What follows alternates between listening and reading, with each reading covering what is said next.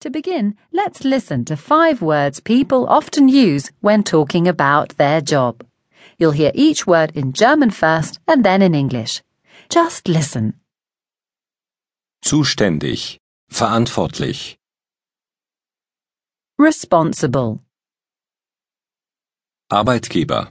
Arbeitgeberin. Employer.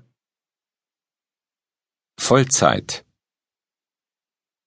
Full time. Teilzeit. Part time.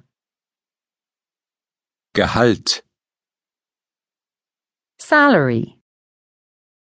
Now we're going to listen to a conversation. Mike is talking to Lynn, a new friend of his wife's. So, what do you do, Lynn? I work for a small company that installs heating and air conditioning systems.